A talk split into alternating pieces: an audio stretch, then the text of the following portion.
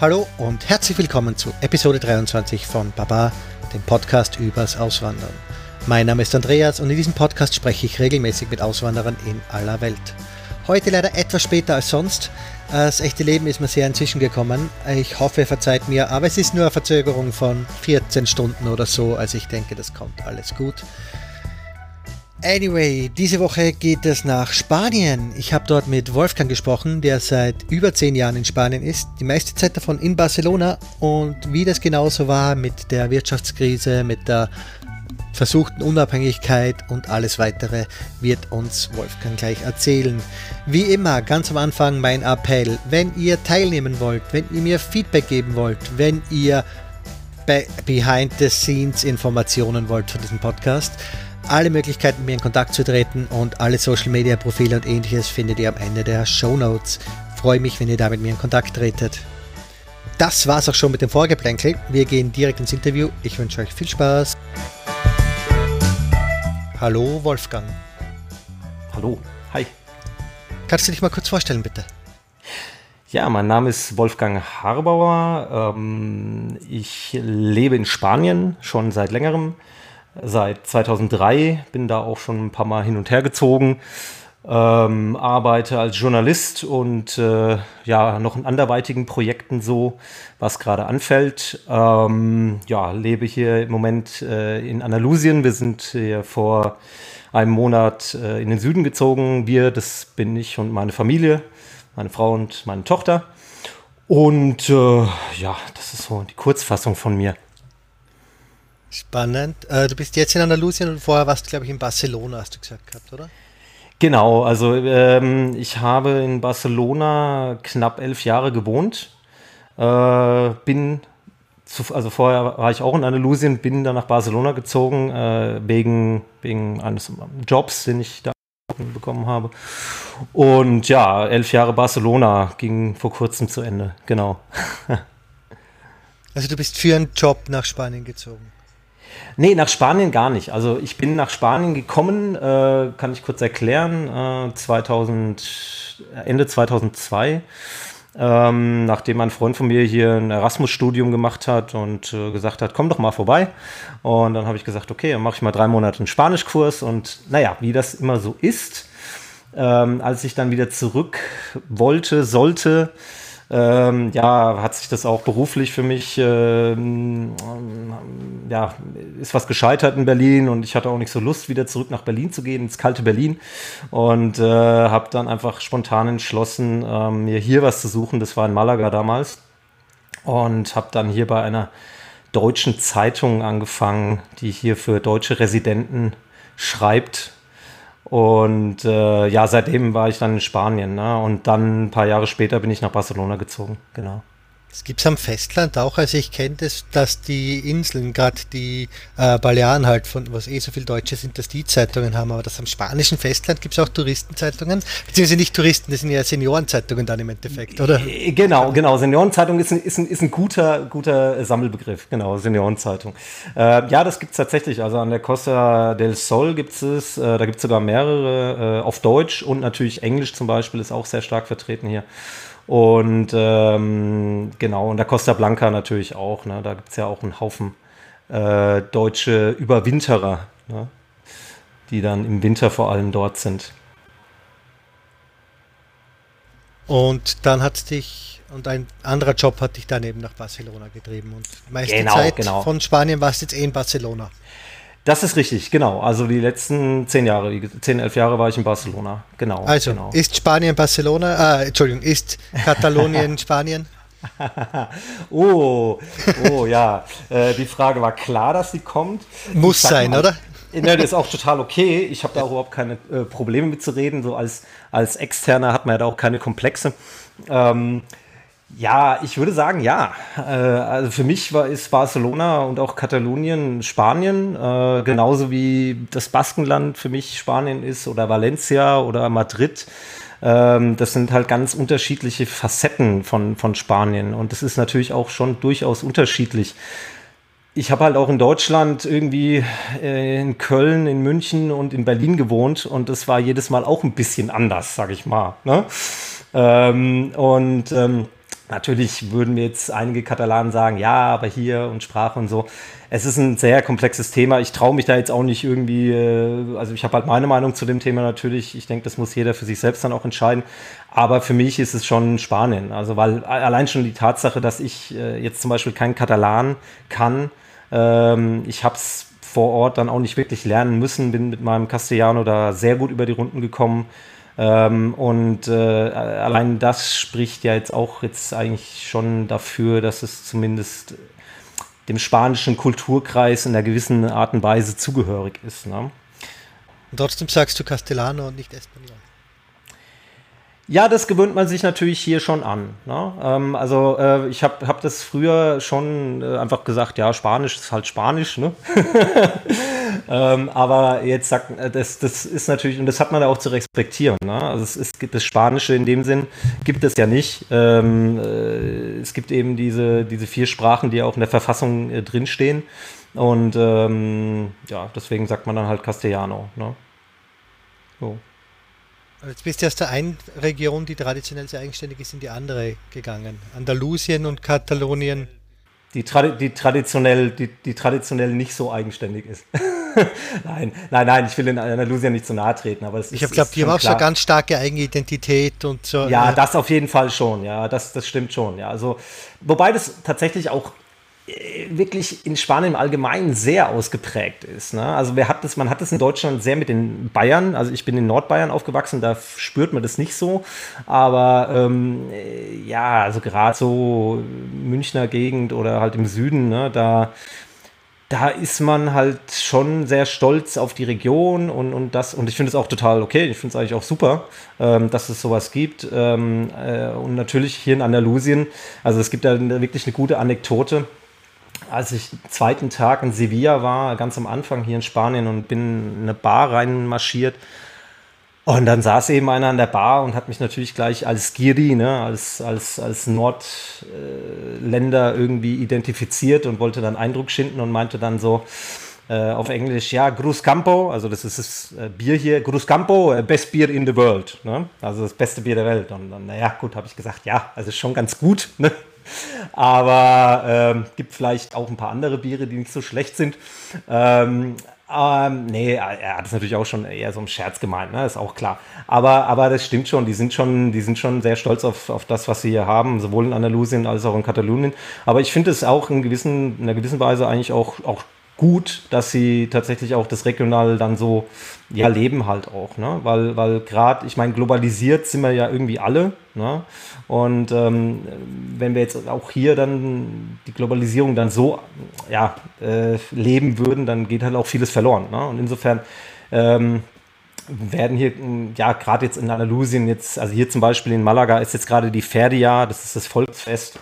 Und es ist tatsächlich so, ne? wenn man da hingeht, die marschieren da mit ihren Flamenco-Kleidern auf und reiten mit ihren Pferden durch die Gegend. Und das sind jetzt nicht nur die, die Touristenleute, die jetzt, ne, also auf die Touristen äh, abzielen und Fotos mit Touristen suchen, sondern tatsächlich Leute von hier und die, und das erinnert mich dann doch ans Oktoberfest, ja, wo dann halt der Münchner seine Lederhose auspackt ja, die er normalerweise das ganze Jahr über nicht trägt, aber am Oktoberfest wird das Dindel und die Lederhose halt angezogen und aufs Oktoberfest gegangen. Und ähm, ja, es schon, schon, gibt schon so ein paar, paar Ähnlichkeiten. Ja. Ne? ja. Ja, also wie waren es jetzt im letzten Jahr oder was in Barcelona? Also hat man von der Abspalterei, hast du da irgendwas mitbekommen, außer ein paar Mal größere Demos? Was, was, was, was, was, was geht ab dort? Was, was dort geht ab dort? Ja, was, was im Moment abgeht, kann ich, kann ich ja nicht sagen, aber ich kann nur sagen, was halt im letzten Herbst vor allem abging. Und ähm, ist also aus einer ganz subjektiven Sicht, ähm, die ich allerdings auch von anderen bestätigt bekommen habe, es war ziemlich unangenehm, in dem Moment in Barcelona zu leben. Ganz allgemein. Also egal welchem, welche Richtung man jetzt so angehört hat. Einfach aus dem Grund, ähm, dass halt eine extreme Spannung einfach da war, nachdem dann halt die Unabhängigkeit irgendwie ausgerufen wurde und dann wurde sie ja doch nicht ausgerufen und dann kam der spanische Staat und hat dann irgendwie ähm, ja die, im Prinzip die Regierung entmachtet. Und ähm, ja, natürlich. Also wir, ich, wir haben halt auch in Gracia gewohnt, also im Zentrum von Barcelona und in der Nähe gab es eben ein, äh, ja, äh, war die Guardia Civil untergebracht, äh, die etwas verhasste spanische Polizei auch, ne? Und ja, da fanden dann schon regelmäßig Demos statt. Und wenn man dann halt abends da rumläuft, irgendwie mit seiner dreijährigen Tochter im Arm und plötzlich stehen halt überall vermummte Polizisten rum, dann ist es halt einfach nicht so schön. Also ich, ähm, ja, man, ist halt so, ne? Aber ich brauche es nicht unbedingt vor der Haustür, sag ich mal. Ja? Und ähm, ja, und im Prinzip war tatsächlich mein, also die Stimmung schon so, ähm, wenn nur eine Seite da jetzt irgendwie, ich will jetzt mal sagen, missbaut oder wenn es da jetzt irgendwelche Opfer gäbe, in welche Richtung auch immer, also Todesopfer oder was auch immer, was natürlich, mein, war ja nie der Fall. Es war ja nie aggressiv. Das muss man den, den Katalanen natürlich auch einfach zugute halten. Die man, äh, waren und sind ja immer friedlich. Aber ähm, man kennt es ja aus anderen Regionen der Welt. Ne? Dann, dann geht es halt mal ab und dann äh, fliegen halt die Molotow-Cocktails oder was auch immer und dann weißt du halt auch nicht hinterher, wie es dann ausgeht. Und vor allem, wenn man sich halt auch angeguckt hat, wie ja, ja, stur die spanische Regierung bei dem ganzen Desaster, politischen Desaster reagiert hat. Ähm, da wollte ich mir nicht ausmalen, was passiert, wenn da tatsächlich mal irgendwie ähm, die Bude brennt, sag ich mal. Ne? Und ähm, insofern es, es war halt einfach auch im, im, im, sozialen oder im Zwischenmenschlichen so, dass man, egal wen man getroffen hat, war das eigentlich so das einzige Thema. Und es hat einfach irgendwann, ich glaube, alle nur noch genervt. ja, es war halt wirklich dann so ein Monothema. Äh, Gerade auch mit den Expats, wo viele auch gesagt haben, hey, pff, ich weiß dann halt auch nicht, ob ich dann unbedingt hier bleiben will, ne? weil keine Ahnung, wie geht's weiter? Katalonien spaltet sich ab, bleibe ich dann noch in der EU, bleibe ich nicht in der EU? das sind ja alles so Fragen, das mm, hat sich ja jeder auch so seine Gedanken drüber gemacht. Ne? Und ähm, ja, insofern, es war eine sehr unangenehme Lage. Ähm, meiner Meinung nach sind da beide Seiten relativ stur vorgegangen. Ähm, ja, jetzt muss man halt sehen, zum Glück ist jetzt eine neue Regierung in Spanien an der Macht und äh, hoffentlich können die das dann in irgendeiner Art und Weise mal in wieder geordnete Bahnen lenken. Ne?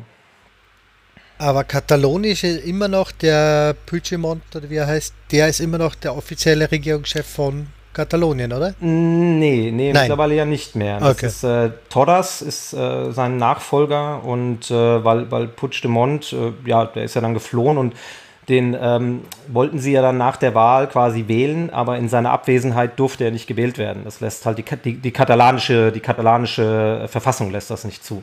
Und dann mussten sie seinen ja, Nachfolger wählen, der im Prinzip natürlich in sehr engen Kontakt mit ihm steht, natürlich.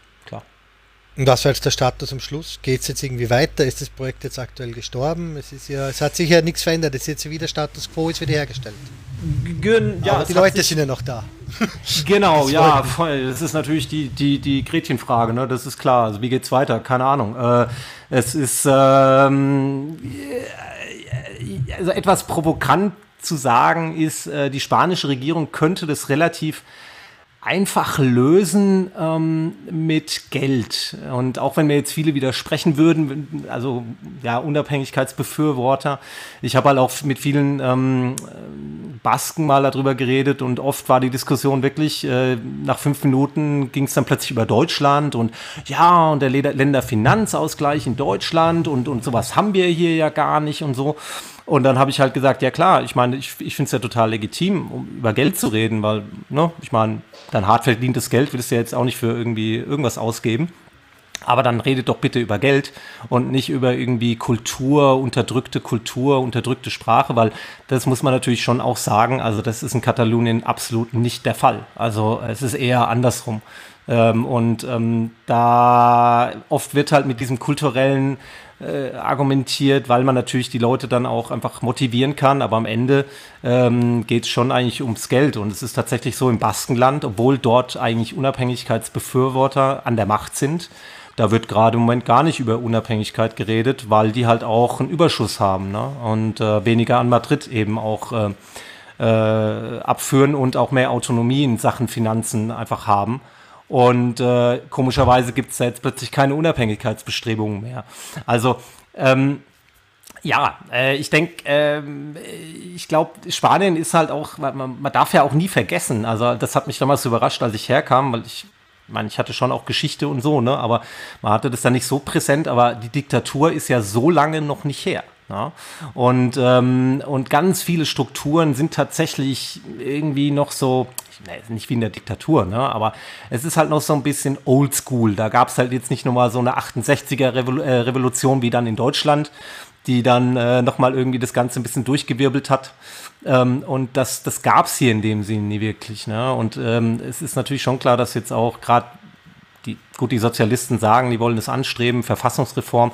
Und das ist auch dringend nötig. Ne? Also, dass da mal ein bisschen wieder was passiert, weil die Verfassung war gut nach der Diktatur. Man wollte ja auch Stabilität und alles. Ne? Und, aber jetzt folgt, müsste jetzt irgendwann mal der nächste Schritt eben folgen. Und da ist halt die Frage, ob das in Spanien halt eben möglich ist mit Parteien wie die PP, die halt tatsächlich doch noch eher so, ja, ja, eher der Vergangenheit anhängen. Auch aus Machterhaltsgründen wahrscheinlich. Naja, man darf ja nicht vergessen. Also, ich meine, die haben bei der letzten Wahl, äh, ich glaube, 33 Prozent bekommen. Ja, das sind halt dann, also Parteien sind ja immer nur das, was, was das Volk am Ende ist. Ne? Also die repräsentieren ja am Ende nur. Und also mich hat es schon sehr geschockt, ähm, dass, dass so eine Partei, die ähm, tatsächlich, äh, also ja, auch Faschisten in ihren Reihen hat, ähm, äh, so ein Rückhalten der Bevölkerung hat. Aber ja, also, also ich kenne auch Leute, gerade der älteren Generation, die finden das schon schade, dass Franco nicht mehr da ist. Ja? Das gibt es natürlich auch. Und das ist natürlich dann klar, wenn ich jetzt in Katalonien wohne und die Unabhängigkeit will und dann solche Leute dann an der Regierung sitzen habe, dass ich dann sage, ja, da will ich lieber ganz weg.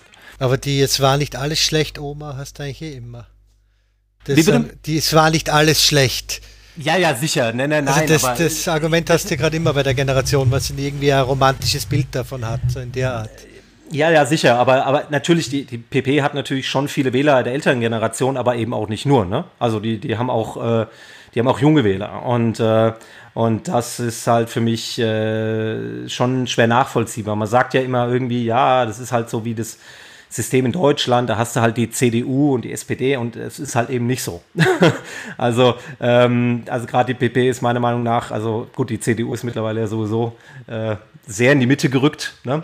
aber, ähm, aber äh, die PP ist schon, schon sehr, ja, alten Strukturen äh, noch verbunden und äh, naja, und dazu kommt natürlich noch die ganze Korruptionsgeschichte, äh, in der natürlich auch beide Parteien der der alten Generation, also die PP und die PSOE, also die Sozialisten, äh, da haben sie sich ja beide nicht wirklich mit Ruhm bekleckert.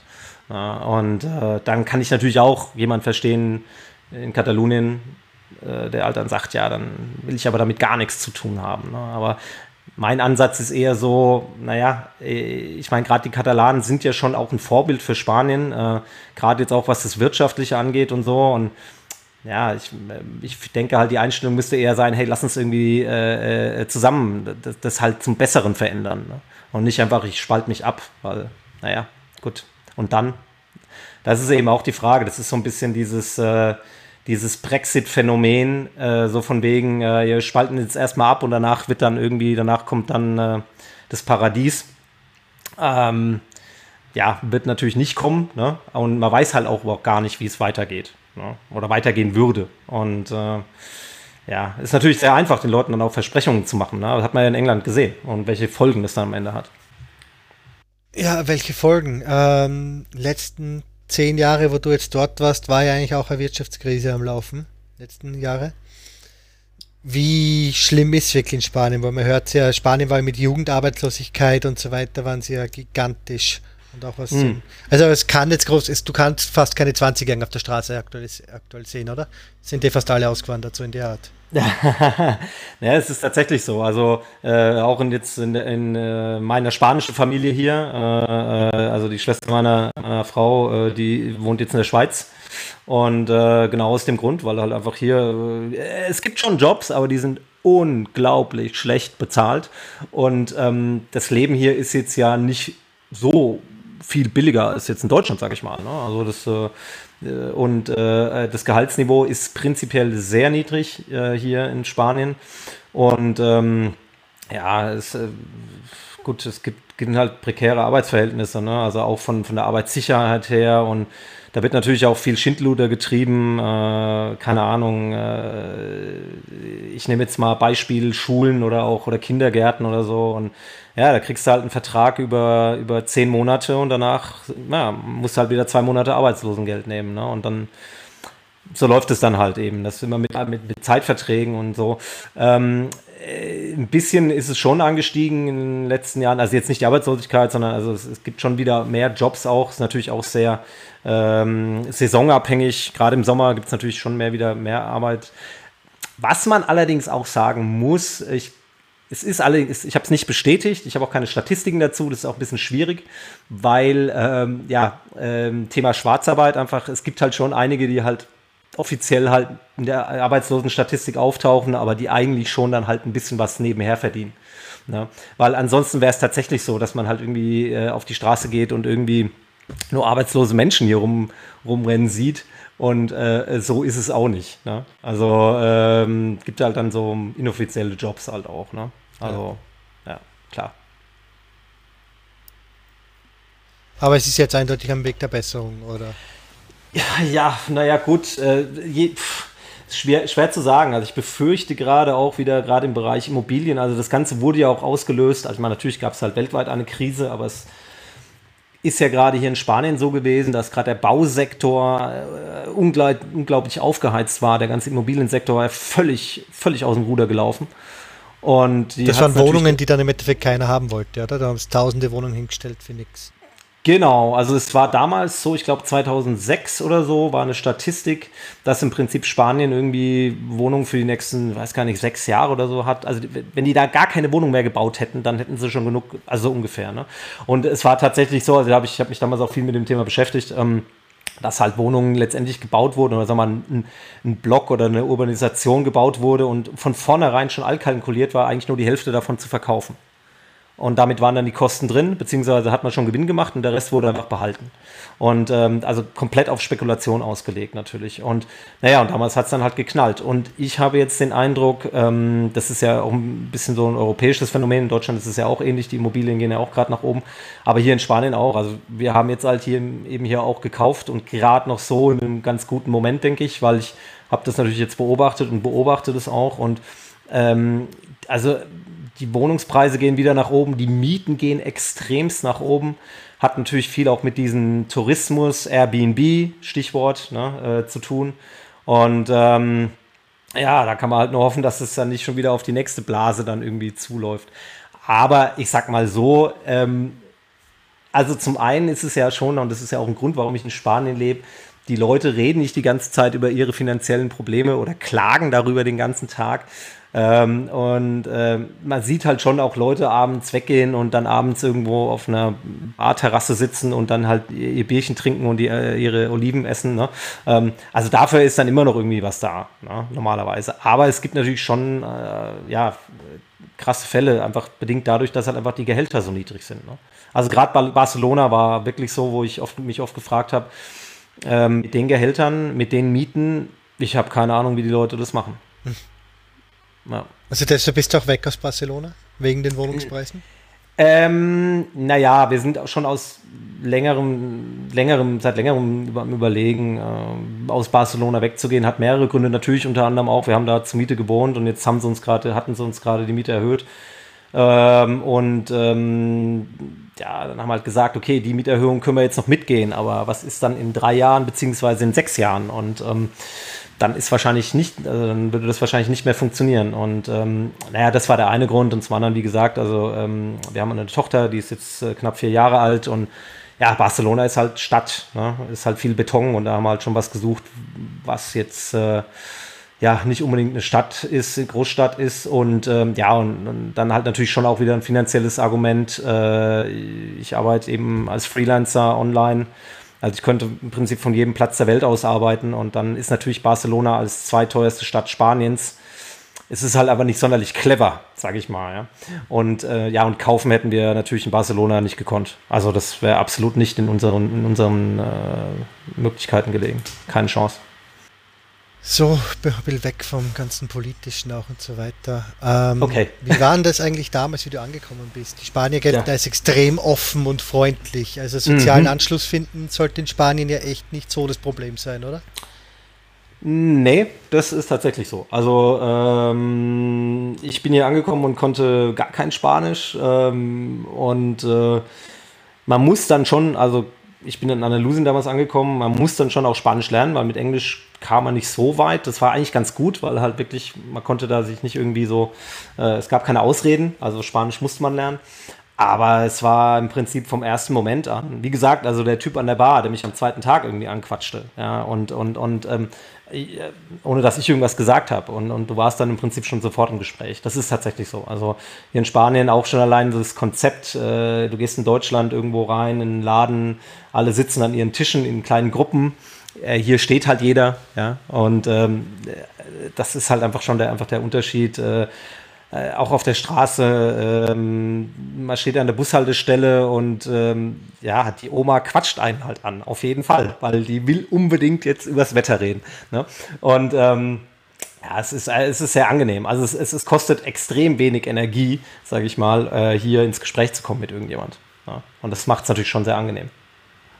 Aber dann ist es auch möglich was Langanhaltendes? Also sind das dann viele Bekannte ähm, oder sind ähm, Freundschaften auch drin, so in der Art? Ja, das ist, das ist tatsächlich, also es ist natürlich schon auch klar. Also äh, ist eigentlich auch logisch. Ich meine, klar, wenn du jetzt am Tag zehn Leute kennenlernst, dann, dann wird nicht jeder von denen dein bester Freund irgendwann werden. Ne? Äh, man muss es natürlich auch unter diesem Aspekt dann auch sehen. Man, man darf dann auch nicht zu viel erwarten, sage ich mal. Interessanterweise ähm, äh, habe ich so einen Unterschied gesehen in Deutschland wenn man da jemanden wirklich dann auch kennengelernt hat, dann könnte, konnte das auch sein, dass der dann gesagt hat, hey, komm doch morgen mal bei mir vorbei auf einen Kaffee. Und zwar bei mir zu Hause. Ja, also, äh, und, und hier ist es so, ich habe hier teilweise wirklich auch, sage ich mal, Freunde gehabt, mit denen ich auch in meiner Freizeit unterwegs war und was ich, ich war nie bei denen zu Hause. Ich wusste ja nicht mal, wie die Nachnamen heißen. Ja, es ist wirklich so. Ja, das, das, ist einfach irgendwie kein Thema. Gut, es ist natürlich auch so, dass man natürlich in Deutschland schon sich mal eher zu Hause trifft, schon allein des Wetterwegens, ja. Aber, ähm, und hier findet halt einfach viel auf der Straße statt. Aber ähm, ja, das ist so ein bisschen der Unterschied. Ähm, es ist so, Freundschaften habe ich ja auch gefunden, aber das war genauso schwierig wie in Deutschland. Ja? Also das wird dadurch, du hast natürlich, du lernst natürlich mehr Leute kennen und dadurch steigt automatisch die Wahrscheinlichkeit in dem Sinn. Aber es ist jetzt in dem Sinn nicht unbedingt einfacher, jemanden zu finden, der auf derselben Wellenlänge liegt, ne? ist auch klar. Ja. Aber du hast dich schon geschaut, dass du immer Richtung Spanier gehst und weit weg von der Expert-Bubble, oder? Ähm, ja, naja, ja, also ich habe ich hab damals ähm, in Barcelona bei einem Unternehmen namens Softonic gearbeitet ähm, und da war es so, das war im Prinzip, ja, so die Hälfte waren Spanier und die andere Hälfte waren Expats. Und zwar von überall all her. Ja. Und dadurch natürlich Arbeitskollegen, das war halt alles. Also es war Spanisch, Englisch, äh, Deutsch, Polnisch, Brasilianisch, keine Ahnung. Also es war irgendwie ein totaler Mix. Und ähm, das war so die Arbeitskollegen. Und äh, ja, ansonsten, ja, in der Expect-Bubble war ich nie wirklich, das stimmt, ja. Ähm, also da, ja, hatte ich halt auch nie irgendwie einen Grund. Also ich, ich habe halt auch so immer Leute irgendwie kennengelernt. Insofern, ähm, klar, aber hat man natürlich auch, also ich meine, Barcelona kannst du natürlich, also ich habe, hatte auch Arbeitskollegen oder Leute in meinem Team, die aus Deutschland kamen und dann so am Anfang so, ja, ich lerne Spanisch und so, ja, super, lerne Spanisch, ne? Und ähm, ja, und dann irgendwann war die Motivation so ein bisschen weg und dann haben die halt dann drei, vier Jahre in Barcelona gelebt und haben halt nur Englisch geredet. Ist auch legitim, ist auch okay, ne? aber man verpasst halt schon einiges, denke ich. Also aus meiner Sicht zumindest. Ne? Äh, ist halt ein bisschen schade einfach, weil du halt einen gewissen Teil einfach, den kriegst du einfach nicht mit, wenn du die Sprache nicht sprichst. Ne? Ja. Also außerhalb vom touristischen Gebiet kommst auch in Barcelona nicht mit Englisch wirklich gut durch, oder? Mm, ja, wobei in Barcelona Stadt kommst du mit Englisch schon relativ gut durch, weil halt Barcelona Stadt komplett touristisch ist. ja, also die sind es halt schon gewohnt. Also das ist natürlich in Barcelona, gab es ja in den letzten Jahren äh, echt einen mega Boom und äh, ja, die Touristen sind halt überall. Ja, insofern, also mit Englisch kommst du in Barcelona, kommst du perfekt durch. Okay. Das ist überhaupt kein Problem. Ja. Aber der Touristenboom ist relativ neu. Naja, so, in, so extrem halt. Ne? Also das ist... Ähm, du hattest natürlich schon immer den Touristen. Ich meine, das fing ja damals nach, nach Olympia an und äh, das, das, hat sich dann natürlich immer weiter gesteigert. Aber gerade so in den letzten Jahren ging das nochmal hoch. Ja, ja, auf jeden Fall. Ja. Äh, auch, auch eben auch bedingt durch Airbnb. Ähm, dann wurde der Flughafen ausgebaut, neues Terminal, mehr Flüge. Ähm, das, äh, das hat man schon gemerkt, dass dann noch mehr äh, Touristen in Barcelona waren. Ja, es hat ja auch ein bisschen den Ruf, dass sich auch langsam ein bisschen, so wie Amsterdam halt, so ein Party, Open-Air-Museum, Location, so in der Art. Äh, ja, ja, klar, ja, ja, da, da, das ist im, äh, im Rathaus ja auch bekannt. Also die, die Bürgermeisterin Colau, die arbeitet ja auch schon ein bisschen dagegen, äh, auch gerade jetzt so im Bereich Airbnb, äh, illegale Touristenwohnungen und so, das einzuschränken. Äh, macht auch wirklich Sinn, weil es ist äh, am Ende für die Stadt äh, auf keinen Fall gut. Ne? Wenn du da halt nur noch Touristen im Zentrum hast und alle Einheimischen, Einheimischen sich das halt nicht mehr leisten können, dann geht halt irgendwann die äh, ja, Attraktivität der Stadt dann natürlich dann auch flöten, das ist auch klar. Du hast jetzt ja schon eine Zeit lang auch in Spanien gearbeitet. Hast du in Deutschland hast nicht wirklich gearbeitet, gell? Du bist vom im Studium mehr oder weniger dann schlau. Äh, nee, ich habe ich hab schon gearbeitet in Deutschland. Doch, doch, doch, doch. Ich habe ich hab ein paar Jahre Rente in Deutschland noch sogar. nee, nee, ähm, nee, nee, ich habe in Deutschland gearbeitet. Ich, hab, äh, ich war bei, bei Pro7 Sat1 erst in München äh, und als Bildredakteur und dann äh, im Zuge der Fusion sind wir nach, nach Berlin gezogen und da habe ich auch gearbeitet. Ja, ja. Und äh, genau, und habe da meinen Job dann halt irgendwann geschmissen, weil ich auf die Journalistenschule in Berlin wollte und war auch fest überzeugt, dass die mich nehmen. Ähm, die haben mich aber dann nicht genommen und dann musste ich in Spanien bleiben. Das war so das, äh, ja, genau, äh, mein Weg. Und zwecks Arbeitskultur Tag und Nacht, oder? so Deutschland und Spanien. Ja, ja, es ist halt einfach, da muss ich jetzt aber auch den Spanier ein bisschen in Schutz nehmen. Ähm, ich glaube, vieles ist tatsächlich ähm, wetterbedingt. Ja, also ich bin jetzt gerade auch in Andalusien und äh, ich meine August in Andalusien. Ich weiß ganz genau, nächstes Jahr, ich kann ja zum Glück arbeiten, ja, wo ich will, äh, werde ich äh, nach Deutschland zu meiner Familie in Deutschland fahren und mache da einen Monat arbeiten in Deutschland, weil es ist halt echt zu heiß einfach. Ja, also, ähm, und also gerade so, gerade so Stichwort Siesta und was weiß ich. Ähm, ja, also es ist tatsächlich so halt, äh, gerade im Sommer, wenn es dann halt so heiß ist, ich, dann geht halt auch keiner auf die Straße, dann macht halt auch das Geschäft einfach auch zu, weil sie halt sagen, naja, ähm, es ist halt eben zu warm. Es ist natürlich schon auch, es ist eine andere Einstellung, die, die herrscht im Allgemeinen. Ähm, äh, man Eben drückt in bei gewissen, Fall ähm, im Büroalltag. Ich glaube ja. Ja, man drückt, man drückt, ne, ja, man, man, drückt bei gewissen Dingen halt irgendwie äh, so schon ein Auge zu und dann kommt natürlich der Kommentar, ja, jetzt sei mal nicht so deutsch, ne? Und, und äh, ja, äh, klar, ähm, da, da gibt es halt ja, bekanntermaßen einfach äh, die Unterschiede. Ähm, das, ich habe da mal einen Vortrag gehört von einem Professor, der auch hier in, in Spanien, also ein deutscher Professor, der in Spanien ähm, ein, ein, ein Business betreibt. Und ähm, der halt sagt, naja, der Deutsche, äh, bevor der losmarschiert, ne, da will er erstmal genau wissen, wo ist A und wo ist B und vor allem plant der schon ganz genau, wie ich von A nach B komme. Ja, und der Spanier, der marschiert halt los. Ja, der weiß zwar auch, wo B ist, aber der geht halt nochmal los und dann passiert halt das und passiert halt das. Der improvisiert halt dann vielleicht auf dem Weg. Und das äh, beschreibt es meiner Meinung nach ganz gut. Ja? Ähm, wie, wie so gerade im Business-Bereich die Dinge manchmal hier so funktionieren. Das heißt, man beschäftigt sich mit dem Problem halt erst, wenn es dann da wirklich da ist und denkt nicht irgendwie fünf, fünfmal drüber nach, was könnte denn alles passieren auf dem Weg. Ja? Ähm, hat, hat beides seine Vorteile. Ja? Also ähm, je nachdem auch in welchem Bereich man gerade ähm, eben auch, auch äh, tätig ist, äh, kann das eine besser funktionieren oder das andere. Ich muss sagen, man, also man muss sich halt letztendlich auch anpassen. Also ich habe ja eben auch hier in, in, in Andalusien als Journalist eben auch gearbeitet, als Lokaljournalist und da ist es natürlich ganz wichtig, ne, dass man halt so seine lokalen Quellen hat und und auch so gerade in den Rathäusern eben auch seine, äh, seine Jungs eben hat, äh, mit denen man dann sprechen kann.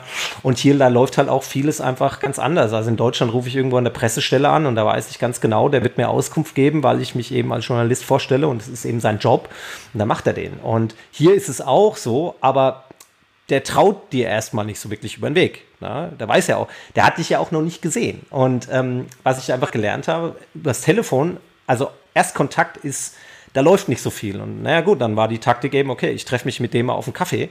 Und ähm, dann habe ich den persönlichen Kontakt hergestellt und dann habe ich so seine persönliche Handynummer. Ähm, das kann man natürlich in Deutschland auch machen, ne? aber, aber hier musst du das eigentlich machen, damit du überhaupt ähm, dann wirklich so deine, äh, deine Kontakte eben, eben bekommst. Ne?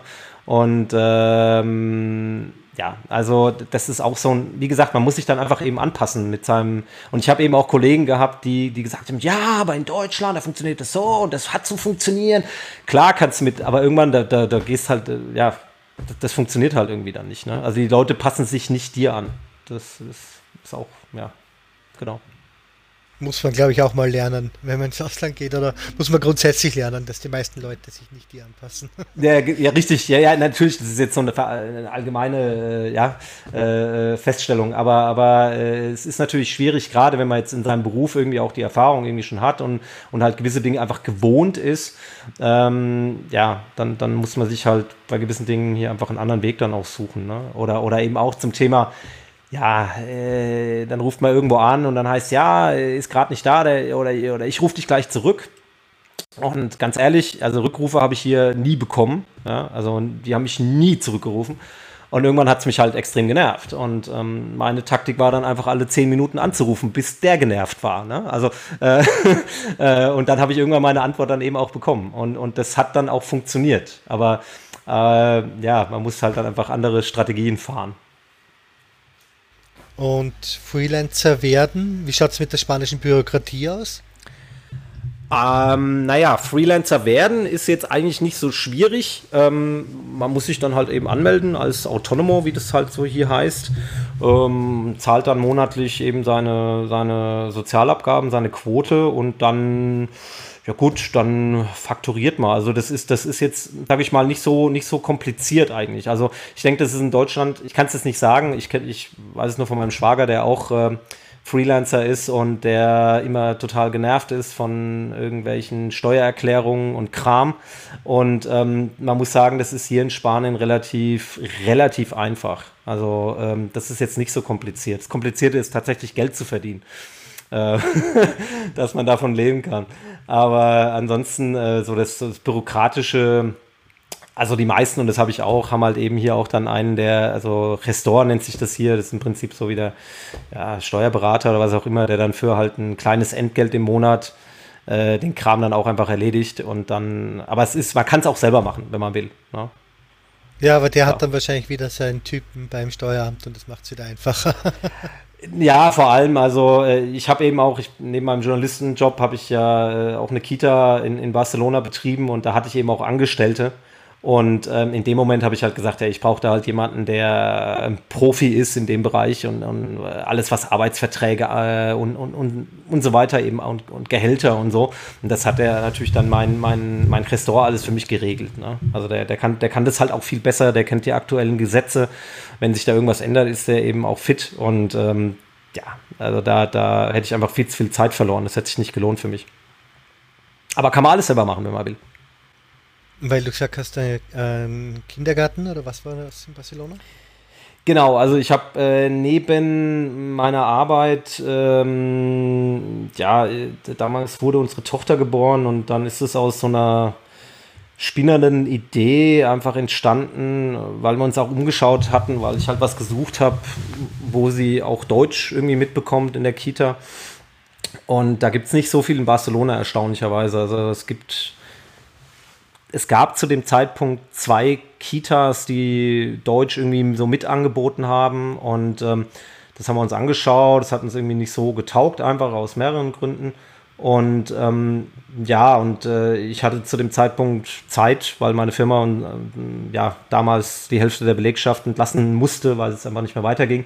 Und äh, habe halt gedacht, okay, ich mache jetzt mal komplett was anderes. Und ähm, habe dann mit Hilfe von zwei Erziehern aus Deutschland oder Erzieherinnen aus Deutschland äh, ja, ein Konzept entworfen. Und dann haben wir da, oder ja, gemeinsam mit den Erzieherinnen habe ich dann eine Kita, eben eine deutschsprachige Kita in, in, in Barcelona aufgebaut. Welche Größe, so also wie viele Kinder waren da dann? Ähm, 15 Kinder, 15 Kinder. Das ist ein sehr kleiner Laden, äh, war auch immer so, so geplant, äh, also was Kleines, familiäres. Ähm, und äh, ja, ja, also die, die gibt es auch noch, die Kita. Also die heißt 123. Ähm, und die, die ist in Barcelona. Äh, die habe ich jetzt mittlerweile, also zum 1. September gebe ich da die Leitung ab. Äh, das wird äh, von, äh, ja, wurde übernommen von, von einer ehemaligen Mutter der Kita. Und das läuft schon so weiter. Und genau. Auf jeden Fall spannender Umstieg dann nochmal. Okay, jetzt mach ich ja Kindertagesstätte, warum nicht? Ja, ja. Es, Aus Eigennutz ein bisschen, ja. Total, total. Das waren extrem egoistische Motive. Ich habe die Kita auch, also die war zwei Minuten von meiner Wohnung weg. ähm, ja klar, also ich bin äh, prinzipiell ziemlich faul und, und dann habe ich mir gedacht, nee, also äh, das muss natürlich dann schon in, in Heimatnähe sein. Ne? Nee, aber... Ähm, äh, ja, es war ein also sehr spannendes äh, Experiment auch für mich, äh, weil, weil äh, es ist halt eine, gerade aus dem Metier, aus dem ich halt komme, ähm, da, naja, sag ich mal, da arbeitet man halt schon eher mit oft härteren Bandagen, auch so untereinander, die Kollegen und so. Ähm, und äh, ja, es war sehr angenehm, mit, mit dem Team von Erziehern zu arbeiten, weil die irgendwie ganz anders ticken. Also auch extrem ja, offen für Kritik, äh, ja, Selbst Selbstreflexion ist irgendwie da. Ähm, das bringt der Jobber irgendwie wahrscheinlich auch mit sich, aber ähm, äh, das war, also das war eine super Erfahrung für mich. Also ich bin dann im Prinzip ja zweigleisig gefahren, drei Jahre lang. Äh, zum einen halt mit meinem normalen Job und ähm, dann eben der Kita. Und das war dann äh, immer eine willkommene Abwechslung auch, klar. Und Kinder zu finden war kein Problem. Also ähm, nee, also wir hätten das auch, wir hätten das auch doppelt so groß aufziehen können äh, am Ende. Ähm, Nachfrage war enorm, ähm, weil halt eben auch einfach, ja, es ist, es ist eben, es ist kein großes Angebot da. Ähm, mittlerweile tut sich auch bei den spanischen Kitas was, was jetzt Thema so ein bisschen modernere Konzepte angeht. Äh, Thema Eingewöhnung der Kinder, ne, dass die halt da ganz sanft eingewöhnt werden, äh, dass, dass es halt über ein paar Wochen läuft. Ähm, ich sag mal so, im traditionellen spanischen Kindergarten, und das sind nicht alle so, aber im traditionellen spanischen Kindergarten ist es halt so, da werden die Kinder halt am 1. September gebracht und dann werden die dann abgeliefert und dann eine halbe Stunde später äh, hat dann Mama und Papa zu gehen und das war's dann einfach, ja. Und ähm, bei Kindern, die jetzt so zwischen sechs Monaten und einem Jahr alt sind, da kann das natürlich schon eine recht harte Nummer werden, sowas. Ne? Und ähm, ja, wir haben das natürlich einfach anders gemacht. Also wie, wie man es halt, sagen wir mal, in der deutschen Kita macht. Ne? Und ähm, ich will jetzt nicht sagen, was besser oder schlechter ist, aber ich fand es jetzt für mich und meine Tochter und auch meine Frau, wir fanden das halt einfach besser, dass, dass es eher so ein entspanntes Eingewöhnen fürs Kind ist und das Kind sich dann irgendwie zu Hause fühlt und man dann auch ganz entspannt gehen kann und das Kind halt eben nicht rumheult.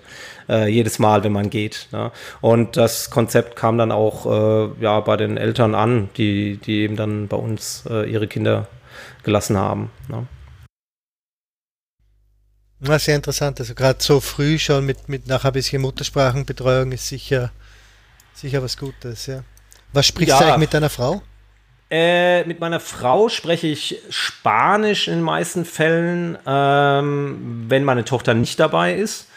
Ähm, und wenn sie dabei ist, je nachdem. Ich versuche so viel wie Deutsch wie möglich zu reden, weil ähm, es ist schon so, dass die halt mittlerweile das total abcheckt und ähm, dann halt sagt, ja, Papa, du, mit dir rede ich jetzt nur noch Spanisch und dann sage ich, nö, mit mir musst du Deutsch reden und dann sagt sie ja, warum? Und dann sage ich, naja, damit du halt ein bisschen Deutsch lernst und also sie versucht halt einfach, ne? Und das ist ja auch völlig okay und das ist auch völlig normal. Ne? Aber äh, ich denke mir einfach, also ich habe, das ist, hat auch ein bisschen einen persönlichen Hintergrund. Meine, meine Mutter ist Engländerin und die hat, also ich bin in Deutschland aufgewachsen und, und sie hat halt nie mit mir wirklich Englisch geredet. Also äh, ich kann zwar ganz gut Englisch, aber ich bin halt kein Native Speaker.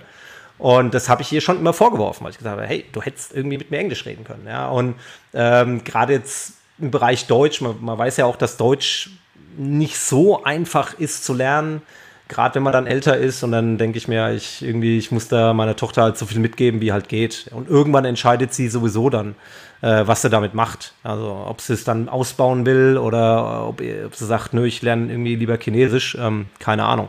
Na? Ne? Ist dann auch nicht in meiner Hand, aber sie hat dann zumindest irgendwie eine Grundlage und damit kann sie dann irgendwie, ja, das kann sie dann ausbauen, wenn sie mag. Aber dort, wo du jetzt bist, besteht auch nicht wirklich die Möglichkeit, sie dann auf eine deutschsprachige Schule zu stecken, oder? Ähm, Wäre in Barcelona sicher einfacher gegangen. Ja, also in Barcelona war sie dann auch nach der Kita ein Jahr lang auf der Schweizer Schule. Ähm, ja, der Grund war allerdings, also äh, gibt ja auch eine deutsche Schule in, äh, in Barcelona, die war uns allerdings zu weit weg. Die ist halt ein bisschen außerhalb von Barcelona und sie hätte da jeden Tag mit dem Bus fahren müssen und das haben wir gedacht, so mit drei Jahren jeden Tag irgendwie eine Dreiviertelstunde im Bus muss jetzt auch nicht sein. Und die Schweizer Schule konnte ich ganz entspannt mit dem Fahrrad fahren. Insofern, ähm, und nee, aber jetzt hier in, in Andalusien, äh, es gibt in Marbella gibt es eine deutsche Schule, die ist allerdings von uns auch zu weit weg. Also das, da gibt es keine Chance. Nee, aber gut, äh, ich werde da, werd da wahrscheinlich auch im privaten Bereich gucken, ob ich da irgendwas organisieren kann, äh, ob es da irgendwie deutschsprachige Familien gibt, mit denen man sich halt auch mal treffen kann, was unternehmen kann, wie auch immer, aber halt ähm, ja, ich sehe das da relativ entspannt. Ähm, wenn sich was ergibt, ist super. Äh, wenn nicht, äh, ja, ich bin ja immer noch da, ich rede ja immer noch Deutsch mit ihr und die kriegt dann schon was mit. Ja. Ist normalerweise immer einer meiner letzten Fragen, aber in dem Fall passt es da jetzt gerade rein. Bist ja. du jetzt für immer in Spanien oder kann es sein, dass du sowieso in zehn Jahren sagst, okay, und jetzt gehen wir nach Deutschland? Ähm, also wenn es nach meiner Frau ginge, ja, wären wir schon in Deutschland.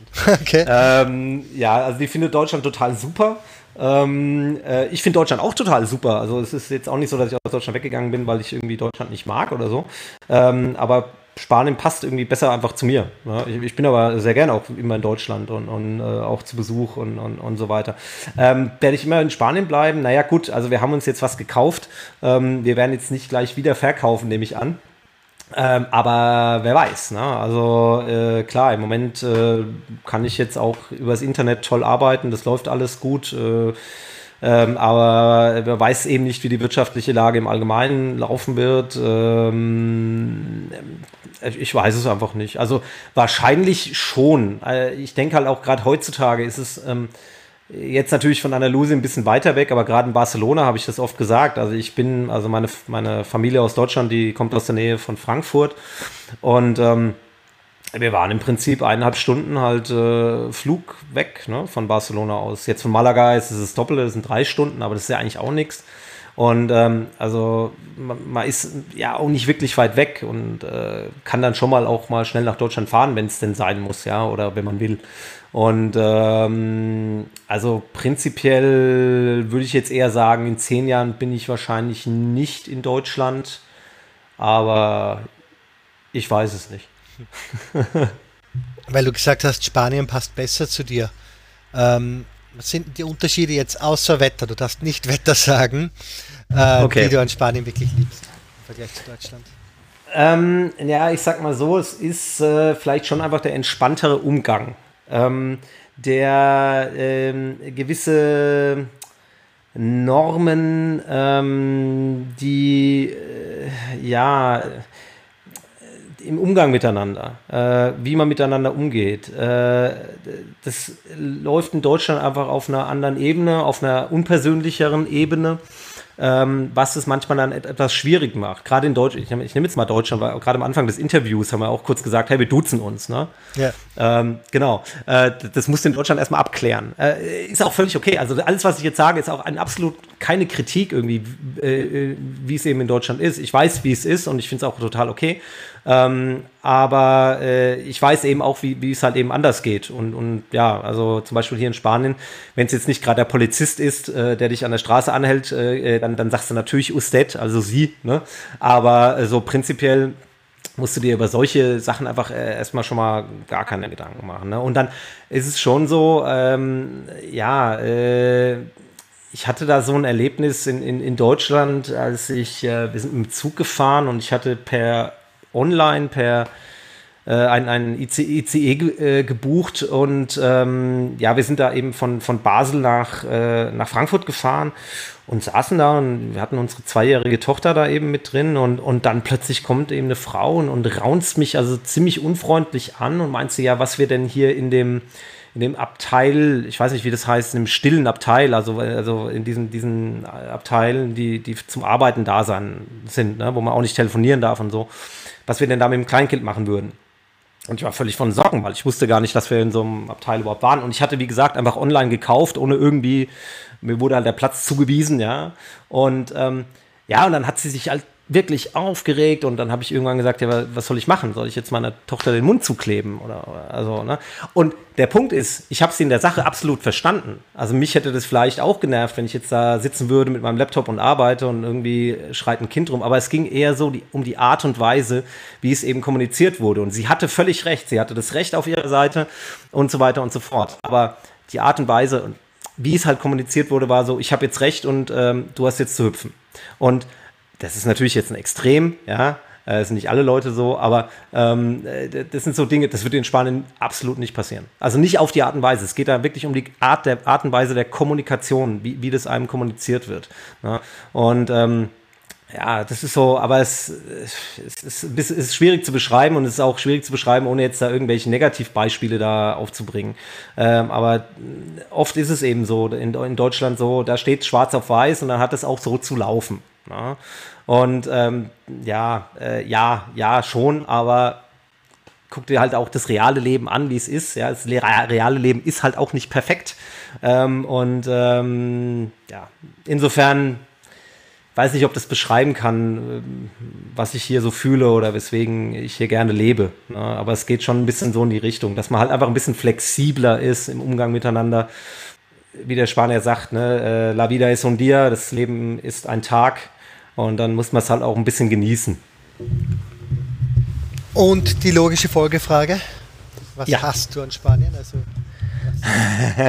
Hass ist meistens den meisten Leuten zu hart, ja. aber was sind ja. die Sachen, die du gar nicht magst an äh, die ich gar nicht mag an Spanien, ähm, ist ähm, ja Bereich ähm, ja äh, Müll, ja, der Müll, wie der, wie der hier mit Müll umgegangen wird. Ähm, es gibt zwar ganz tolle Systeme zur Mülltrennung, aber es hält sich halt auch keiner dran.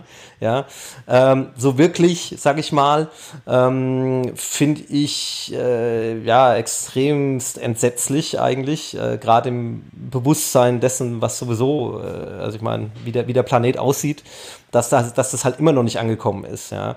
Ähm, äh, da, da tut sich viel zum Glück in der, in der Schulerziehung. Das heißt, da wächst jetzt eine Generation nach, die ihren Eltern auf die Finger klopft.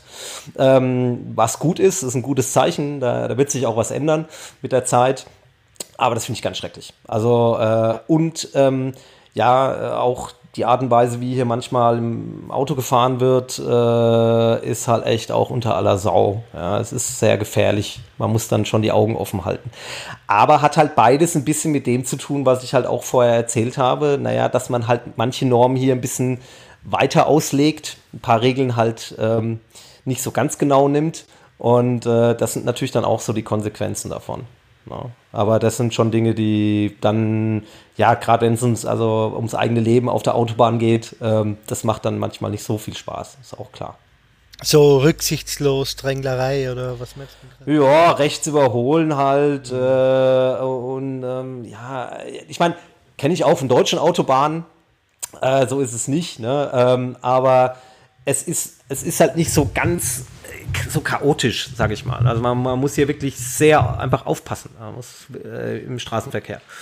Ähm, und äh, ja, in Barcelona ganz krass sind halt auch die Motorräder gewesen. Also äh, auch mal, äh, ich glaube auch, auch jeder zweite Unfall in Barcelona, der passiert, da ist halt ein Motorradfahrer irgendwie mit drin verwickelt. Ähm, geht natürlich für einen Motorradfahrer eher schlecht aus, aber, äh, aber es ist natürlich, die, die fahren halt überall rum. Ne? Sind das so viele Motorräder in Barcelona? Ja, ja, ja, ja. Okay. Äh, Motorrad, ja, ja. Äh, Barcelona ist, äh, sind sehr viele Motorräder. Klar, bietet sich natürlich an. Ich meine, in Barcelona hast du im Prinzip viel schönes Wetter, ähm, regnet wenig und äh, klar, äh, bist natürlich auch schneller. Also hast kein Parkplatzproblem. Ähm, klar. Ach, natürlich. Vespas und sowas meinst. Die war echt bei Motorrädern mit Lederanzug ah, ja, ja, und so nee, nee, ja, ja, genau. Nee, nee, ja, gut, Motor, nee, Motorräder natürlich auch. Also Motorräder, ja. klar. Aber, aber natürlich, ja klar, vor allem Roller halt, klar. Ja, ja. Dann verstehe ich es natürlich, ja. Ja, genau. Würdest du es Leuten aktuell empfehlen, nach, die nach Spanien auswandern wollen? Es ist ja doch eine sehr gespannte Lage dort immer noch, was Berufsfeld und was alles betrifft, oder? Ja, also wenn man einen Job hat, ja, wenn du keinen Job hast, ähm, je nachdem, wo du hinziehst. Ne? Also wenn du, wenn du nach Barcelona oder auch ins Baskenland oder so gehst, ich denke, da ähm, kannst du schon auch jobmäßig noch was reißen. Ähm, aber stell dich darauf ein, dass also dein Gehalt äh, um einiges niedriger sein wird als in Deutschland, die Kosten aber nicht so viel geringer sein werden.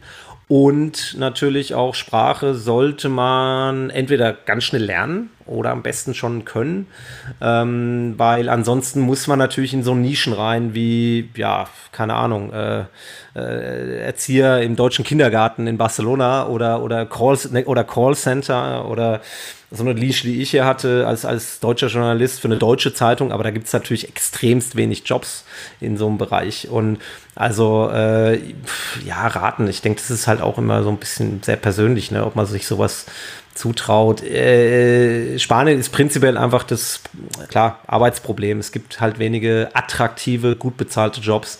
Ähm, gibt es halt ganz wenig hier. Hast du jetzt eigentlich auch vor, äh, die Staatsbürgerschaft könntest du wahrscheinlich schon bekommen, wenn du wolltest, oder? Du bist schon lang genug dort. Ich muss sagen, ich habe mich damit noch nicht beschäftigt. Ähm, möglicherweise ja, weil meine Frau ist ja Spanierin und ich bin ja mit ihr verheiratet. Ja. Insofern könnte ich wahrscheinlich die spanische Staatsbürgerschaft bekommen. Ähm, ja, dadurch, dass wir natürlich in der EU leben und dadurch alles tatsächlich viel einfacher ist, ist einfach die Notwendigkeit nicht da. Ne? Die politische Eigentlich. Teilnahme wäre es halt. Die politische Teilnahme, das ist richtig. Wobei, gut, im lokalen Bereich kann ich ja mitbestimmen und äh, klar, ich könnte natürlich wählen gehen, das stimmt. Ja. Oder Ministerpräsident von Spanien werden. Ähm, aber Klar, da zieht nicht? Mich, ja, genau, aber da, da zieht es mich jetzt gerade nicht so hin. Naja, das stimmt schon, aber äh, nee, also habe ich nicht wirklich drüber nachgedacht. Haben wir sonst noch irgendwas vergessen über Spanien, über Katalonien, über Andalusien? ähm, vergessen. Oh, ähm, doch, ganz was doch, haben wir. Ja, und zwar den Insider-Essenstipp. Den Insider-Essenstipp. Der jetzt nicht Tapas oder Paella ist, sondern irgendwas, was man nee. weiß. Ja, also, also, naja, also da fällt mir spontan ein, ich bin damals gefahren, es ist jetzt auch nicht ein totaler, also Insider-Tipp, das kennt man, glaube ich, in Deutschland auch. Das ist nicht damals das Lokal, sondern das äh, Gericht halt. So in der ich weiß, ich weiß, ich weiß, ich weiß. Ja, hier gibt es aber eine Geschichte, da gibt es eine Gut. Geschichte zu. Da gibt eine Geschichte zu.